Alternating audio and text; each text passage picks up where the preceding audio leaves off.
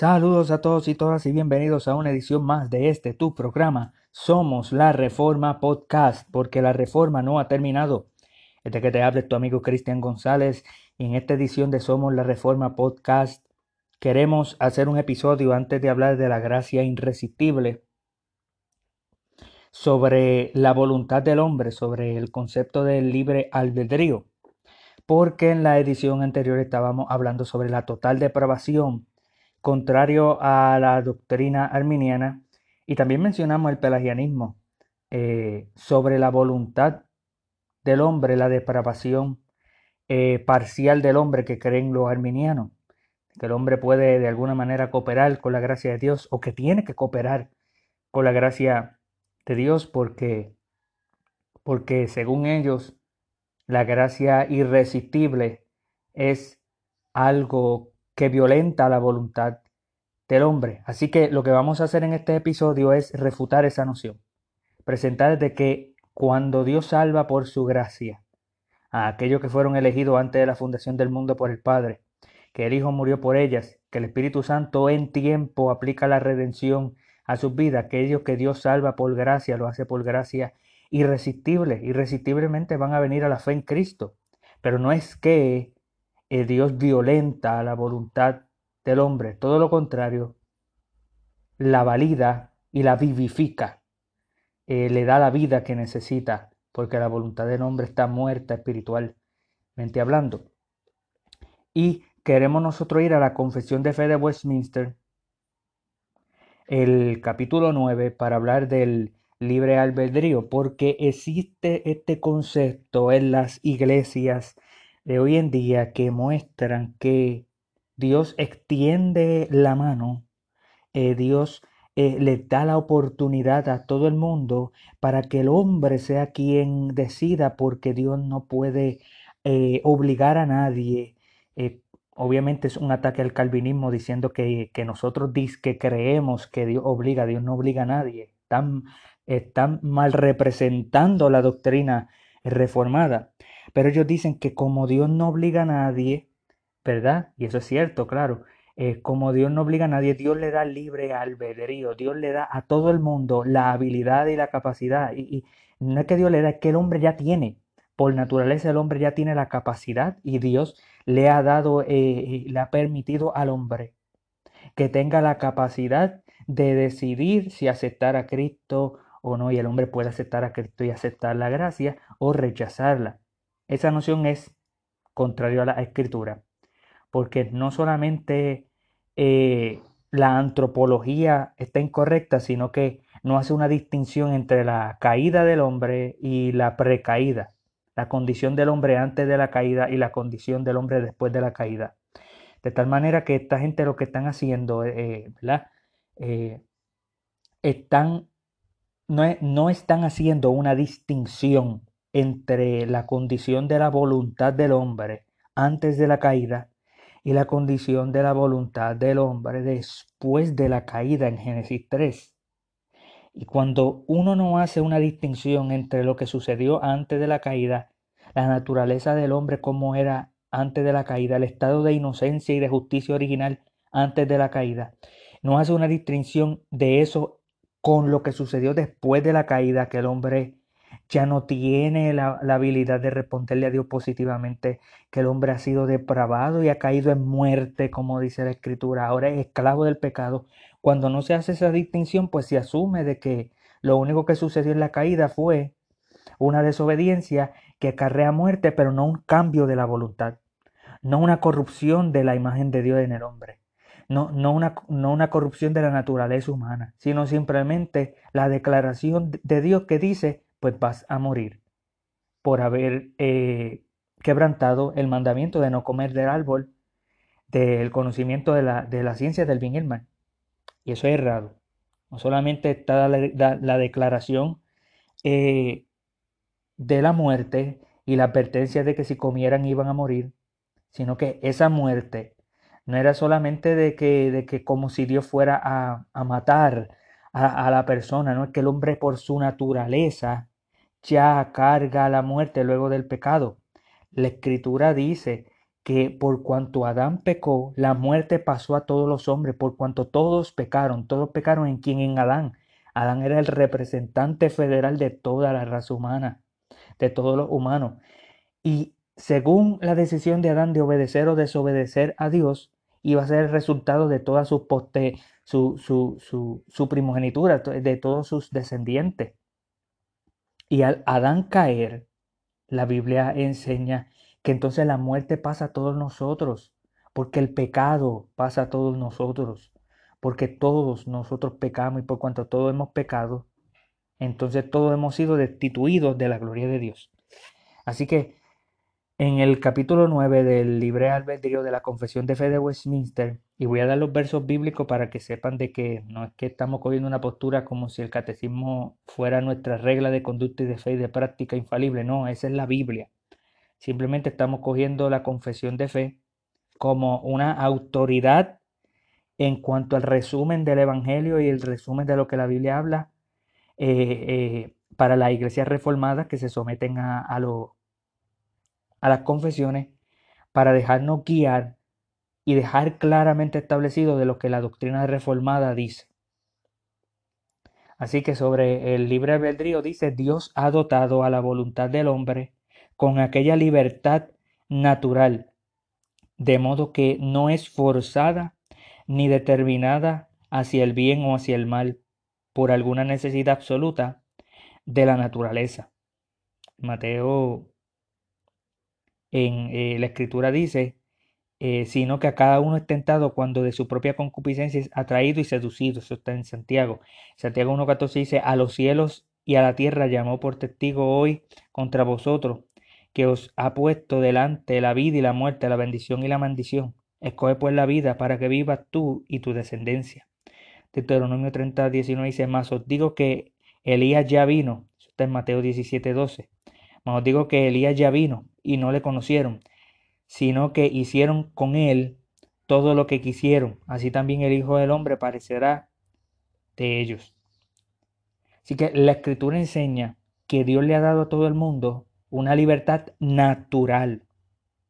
Obviamente el, que, el, el, único soberano aquí es Dios. El hombre no es soberano.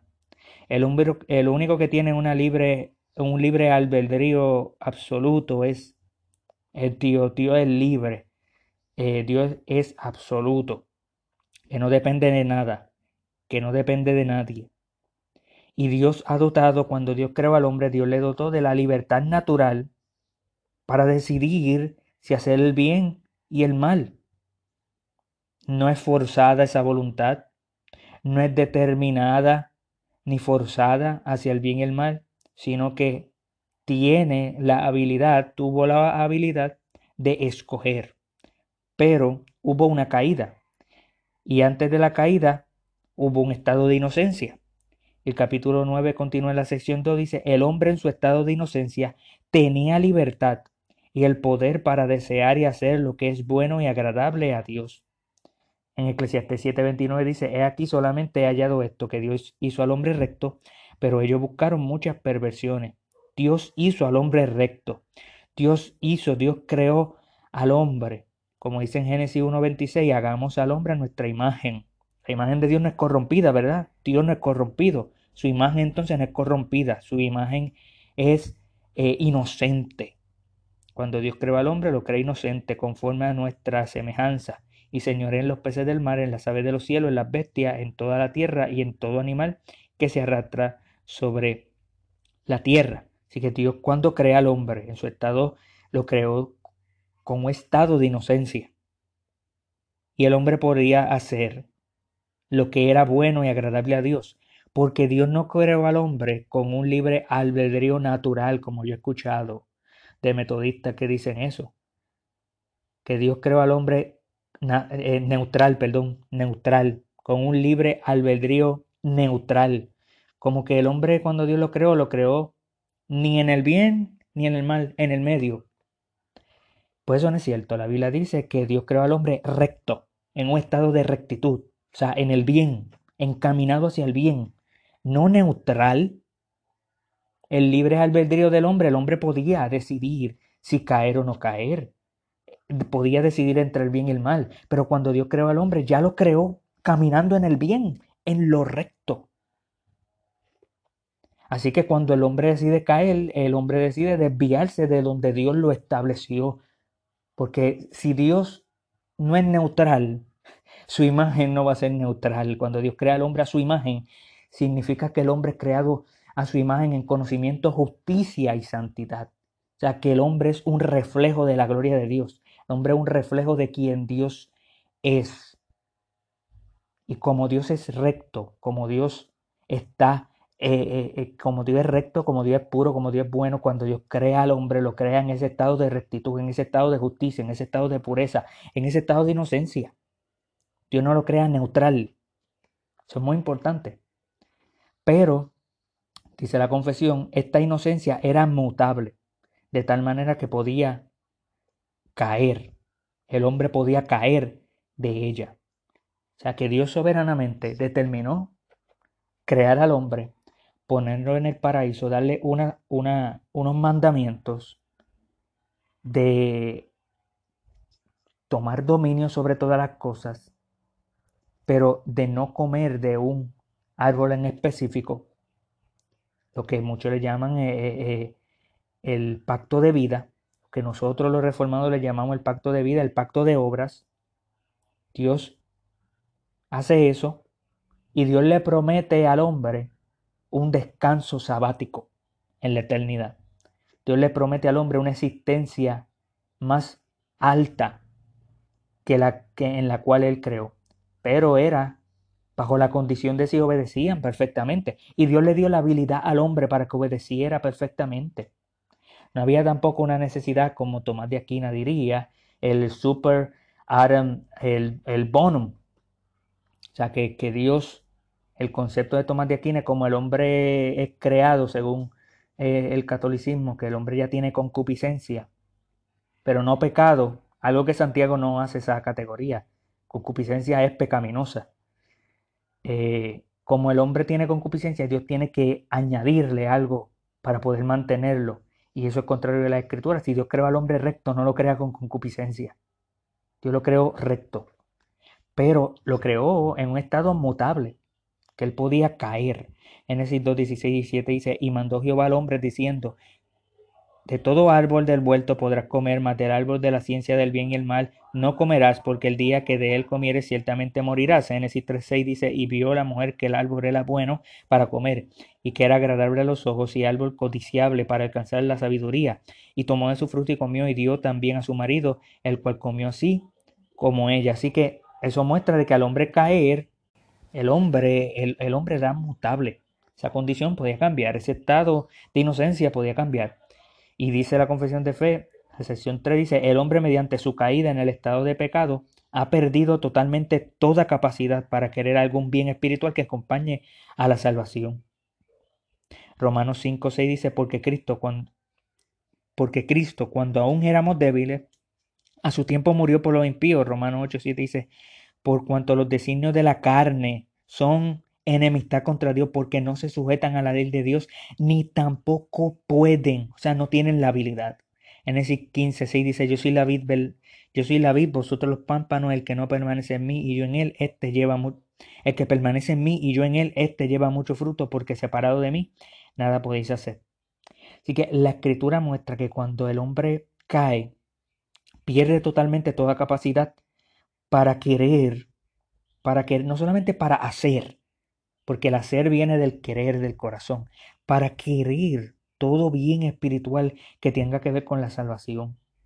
Esto es algo que a nosotros se nos mal representan, de que nosotros los calvinistas decimos que el hombre no tiene libre albedrío, que, que nadie tiene libre albedrío. Nosotros lo que decimos es que nadie puede escoger a Dios. Todo el mundo tiene libertad para hacer lo que desee, menos el bien espiritual que acompaña a la salvación, menos escoger a Dios, menos aceptar a Cristo, menos creer en Cristo, menos tener fe salvífica, porque la fe es un don de Dios, no la produce el hombre. Eso es lo que nosotros queremos decir. Nosotros lo que queremos decir, la doctrina reformada, que es la doctrina bíblica, es aquella que sale de la escritura, que, que Jesús mismo dijo en Juan 6:44, nadie puede venir a mí si el Padre primero no le trae y yo le resucitaré en el día postrero. Nadie tiene la habilidad. Jesucristo dijo en Juan 8 que los que pecan son esclavos del pecado, por eso necesita un libertador. Jesús dijo que conocerían la verdad y la verdad entonces los libertará. Ellos no se pueden libertar a ellos mismos, el hombre es esclavo. Pablo dice en Efesios 2 que estábamos muertos en vuestro delito y pecado. que cuando el hombre está en delito y pecado desde la caída, el hombre está en un estado de muerte. El hombre no puede decidir todo bien espiritual que tiene que ver, que acompaña a la salvación. Eso es lo que está diciendo Pablo. No que Pablo se, resucitó a él mismo, lo resucitaron. No que Lázaro se resucitó a él mismo, lo resucitaron. No es que 99% lo hace el hombre y eh, eh, lo hace Dios y 1% lo hace el hombre, no. La salvación es de Jehová. Dice en Salmo capítulo 3, verso 8. La salvación le pertenece a Dios. Es Dios quien obra la salvación. Así que el hombre no tiene la habilidad de salvarse él mismo, ni de, ni, ni de desear algún bien espiritual para su salvación. De tal manera que un hombre natural, dice la confesión, siendo completamente opuesto al bien, como dice en Romanos 3, 10 y 12, como está escrito, no hay justo ni aun uno, todos se desviaron, a una se hicieron inútiles. No hay quien haga lo bueno, no hay ni siquiera uno.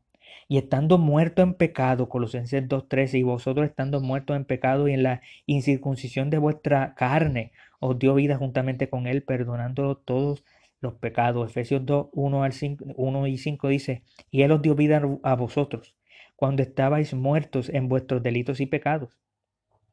Aún estando vosotros muertos en pecado, nos dio vida juntamente con Cristo.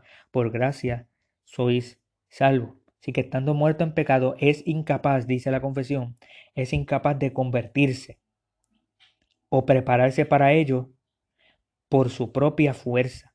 Juan 6:44 y, y el verso 65 son clave para esto. Dice, ninguno puede venir a, a mí si el Padre que me envió no le trajere, y yo le resucitaré en el día postrero. Y dijo, por eso os digo, os he dicho que ninguno puede venir a mí si no le fuere dado del Padre. Así que el hombre, en su caída, en su estado carnal de pecado y de miseria, no puede, el hombre natural está opuesto a todo, a todo el bien, no puede someterse a la ley de Dios, no puede.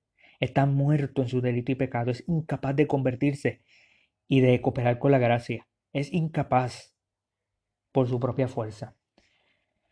Sin embargo, esto no se queda ahí. Dios, dice la confesión de fe, cuando Dios convierte a un pecador y lo traslada al estado de gracia, lo libera de su esclavitud natural bajo el pecado.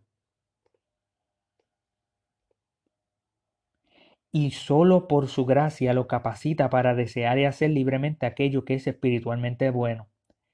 Pero a pesar de aquello, debido a la corrupción que aún queda en él, éste no obra perfectamente ni desea solamente lo que es bueno, sino que desea también lo que es malo. Así que la confesión está diciendo que cuando Dios salva al pecador, Dios lo liberta de la esclavitud natural bajo el pecado. Juan 8, 34 y 36 dice, Jesús les dijo, de cierto, de cierto os digo que todo aquel que hace pecado, esclavo es del pecado. Y así que si el Hijo os libertare, seréis verdaderamente libres. O sea, tienes que el Hijo libertarte y será libre cuando una persona por el Espíritu de Dios trasladada a un estado de gracia, lo liberta. Lo liberta de, de esclavitud al pecado. Y solo por la gracia Dios le da la habilidad, la capacidad para hacer lo que es espiritualmente bueno. Filipenses 2.13 dice que Dios es el que en vosotros produce así el querer como el hacer por su buena voluntad. Romanos 6, 12 y 22 dice, y libertados del pecado vinisteis a ser siervos de la justicia. Mas ahora que habéis sido libertados del pecado y hechos siervos de Dios, tenéis por vuestro fruto la santificación y como fin la vida eterna. Amén. Así que ahora Dios, cuando Dios salva a alguien por su gracia, Dios lo capacita para hacer lo que es espiritualmente bueno. Mas, sin embargo, el hombre no puede obrar perfectamente, sino que también el hombre, Dios soberanamente le ha dejado un remanente de pecado. Y si nosotros leemos en Romanos 7, vamos a encontrar esos versos, dice en Romanos 7, 15 en adelante, dice, porque lo que hago no lo entiendo, pues no, lo, no hago lo que quiero, sino lo que aborrezco, eso hago. Y yo sé que en mí, esto es en mi carne, no mora el bien, porque el querer el bien está en mí, pero no el hacerlo. Porque no hago el bien que quiero, sino el mal que no quiero, eso hago. Así que queriendo yo hacer el bien, hallando, hallo, hallo esta ley, que el mal está en mí. Pero veo otra ley en mis miembros que se revela contra la ley de mi mente y que me lleva cautivo a la ley del pecado que está en mis miembros. Así que aun cuando Dios liberta, cuando Dios salva a una persona, pues el hombre todavía puede, aun cuando la voluntad del hombre ahora está libre para hacer lo que acompaña para la salvación, para responder al llamado del Evangelio, para creer en Cristo, cuando Dios lo dota de las gracias salvíficas, el hombre puede ahora reaccionar, pero también el hombre puede caer en pecado. Y eso es lo que vemos también en la Escritura. Y Primera de Juan dice que si hemos pecado, abogado tenemos para con el Padre Jesucristo el justo. O sea que, que la vida del cristiano no es una vida aquí en la tierra libre de pecado. Como se dice en algunas, sorprendentemente se dice en algunas denominaciones arminianas, eh, especialmente con la doctrina de John Wesley sobre el perfeccionismo, de que el hombre puede en esta, en esta vida alcanzar un estado de gracia eh, de santificación, de tal manera que el hombre no cae, eh, que el hombre puede mantenerse como si fuera perfecto. Y eso es errado. Eso, no es la experiencia de Pablo en Romanos 7. Mas, sin embargo, dice la confesión de fe de Westminster, solamente en el estado de gloria la voluntad del hombre es hecha perfecta e inmutablemente libre para hacer únicamente lo que es bueno. Efesios 4:13 dice, hasta que todos lleguemos a la unidad de la fe y del conocimiento del Hijo de Dios, a un varón perfecto, a la medida de la estatura de la plenitud de Cristo. Hebreos 12:23 dice, a la congregación de los primogénitos que están escritos en los cielos, a Dios el juez de todos, a los espíritus de los justos hechos perfectos. Y Juan primera de Juan 3.2 dice, amados, ahora somos hijos de Dios y aún no se ha manifestado lo que hemos de ser, pero sabemos que cuando Él se manifieste seremos semejantes a Él, porque le veremos tal como Él es. Como Él es perfecto, nosotros también eh, vamos a tener una voluntad perfeccionada, perfecta. En Judá 1.24 dice, y aquel que es todopoderoso para guardaros sin caída y presentaros sin mancha delante de su gloria, con gran alegría. Amén. Así que en el estado intermedio y en la gloria, ¿verdad? Porque Hebreo está hablando del estado intermedio, que Dios que están ahora mismo en el cielo. No ha sucedido la resurrección todavía. En la segunda venida de Cristo, cuando aquellos que están en Cristo los muertos en Cristo que resuciten primero y nosotros los que vivimos, los que hayamos quedado, seremos arrebatados juntamente con ellos en las nubes para recibir al Señor en el aire y así estaremos siempre con el Señor. Dice en 1 Tesalonicenses eh, capítulo 4, versos 16 y 17. Entonces la, la escritura dice que cuando eso ocurra, cuando la segunda venida de Cristo ocurra, nosotros los creyentes en el estado de gloria, la voluntad nuestra va a ser hecha perfecta e inmutablemente libre. Ya el hombre no va a tener una caída. Ya no va a haber esa habilidad de caer. Y la pregunta que yo tendría para los arminianos es si ellos creen que en el cielo se puede caer. Si ellos creen que en la gloria, luego de la segunda venida, se puede caer del estado de gloria. En el cielo nuevo y tierra nueva, en la eternidad, en el cielo, se puede caer del estado de glorificación. Si no se puede caer, ¿por qué no se puede caer? ¿Por qué no se puede caer? ¿Por, ¿Por qué estoy diciendo esto? Porque los arminianos dicen que el hombre, que Dios no puede por su gracia irresistible, pues darle al hombre vida. El hombre tiene que cooperar porque si no, Dios está violentando la voluntad del hombre. Pero entonces no sería el mismo argumento para el cielo, que Dios tiene que dejar al hombre en la gloria con la habilidad de caer y de decidir el mal, porque si no Dios está violentando también la voluntad del hombre en la gloria. Esto lleva a otro tema que no vamos a poder entrar ahora, pero yo tengo el conocimiento que Orígenes, en inglés se dice origin, creía que en el estado de gloria podían, podíamos caer. Y eso es bien peligroso, porque en el estado de gloria no podemos caer. En el estado de gloria, por la gracia de Dios, por el poder de Dios, vamos a ser resucitados perfectamente, vamos a ser perfectamente santos y justos. No, por, no porque nosotros no los ganamos, sino por la gracia de Dios. Por la manifestación de la gloria de Dios y, por, el sacrificio de Cristo en su estado de humillación, su muerte, su resurrección, por, por los méritos de Cristo que nosotros vamos a poder gozar de, de lo que dice Pedro, ser participante de la naturaleza divina, o sea, ser santo. El contexto significa que ser santo, eh, gozar de, de santidad, libre de pecado. Y vamos a permanecer para siempre de esa manera, gracias a la gracia de Dios.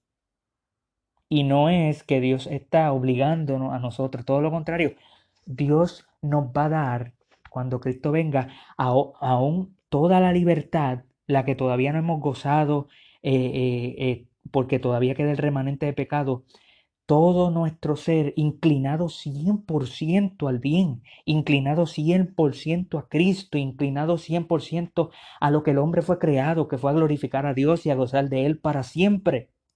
No es que Dios en la gloria nos va a estar a nosotros obligando a amarle, a, glorificarle, a desearle, a alabarle por todos los siglos, Dios obligándonos. No, es que, es que Dios nos va a dar a nosotros quitándonos todo nuestro pecado que nos, que nos queda, todo el remanente de pecado que nos queda, vamos a tener una voluntad hecha perfecta e inmutablemente libre. Y eso es lo que nosotros, por nosotros mismos, vamos a querer, a quererlo a Él. Entonces, si eso es cierto, ¿por qué no decir lo mismo, pero al, lo contrario, en el estado de pecado del hombre? Que el hombre ahora, por su naturaleza, no quiere a Dios. Tú le presentas el Evangelio, el hombre no reacciona. Tiene que el Espíritu de Dios actuar. Esa es la manera que la Escritura habla.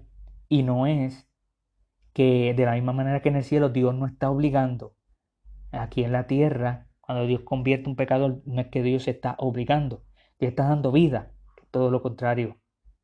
Dios está dando vida.